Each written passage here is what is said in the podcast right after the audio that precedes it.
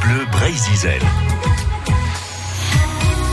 Les bébêtes de Bretagne, on parle des blaireaux aujourd'hui et RL qui accompagne euh, Jacques et Patrice de l'association Va Rendrons en Nature dans les bois du Paracret.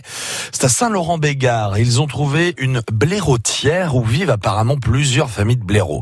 Alors, il y a différents trous hein, euh, correspondant à des entrées et quelques traces de l'animal autour. On écoute donc cette chronique des bébêtes de Bretagne. Alors ici, le, sous-bois, c'est un sous-bois de, feuilles, donc on voit pas.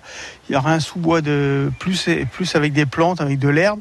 On verrait les pistes. Parce que le blaireau, c'est un animal nocturne et il, il, se dirige quasiment qu'avec son nez parce qu'il est miro. Il voit vraiment pas grand chose et donc c'est tout à l'odorat. Donc il prend les mêmes pistes toutes les nuits pour aller chercher euh, sa pitance. Et alors il a une particularité, c'est que pour faire ses besoins, il creuse des trous qu'on appelle des pots. Et donc il y a des endroits, des latrines, où on trouve plusieurs pots euh, les uns à côté des autres. Et il va toutes les nuits au même endroit. C'est un animal euh, assez particulier pour ça, quoi. Il a, il a le, des habitudes. Oui, mais on le repère facilement alors. Enfin, les autres peuvent Ah le oui, repérer ah facilement.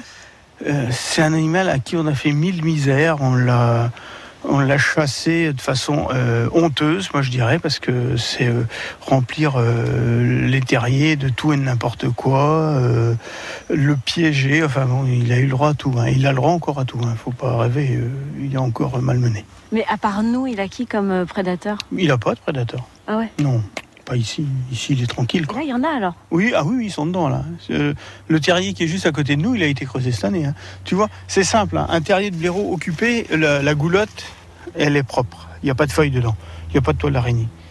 Euh, une goulotte qui est abandonnée où il passe plus, tu, les feuilles s'accumulent, les toiles d'araignée, tout, c'est bon. C'est que c'est plus par là qu'il passe. Quoi. Et là, c'est quoi l'entrée principale? C'est euh, Ah, il y a plusieurs entrées. Il n'y a jamais une entrée chez un terrier de blaireau. Il y a toujours trois, quatre entrées.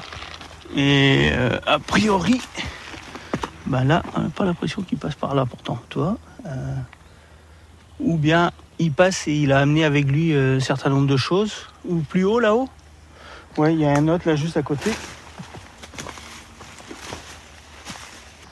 Voilà le bon. Voilà, ici c'est. euh, ça, ça remue régulièrement.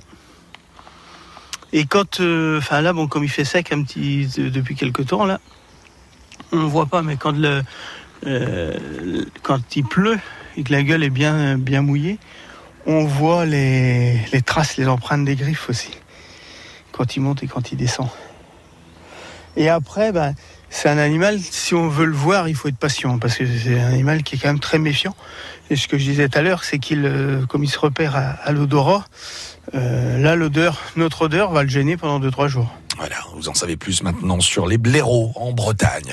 6h15 sur France Bleu Brésil, l'info dans quelques secondes juste après ça.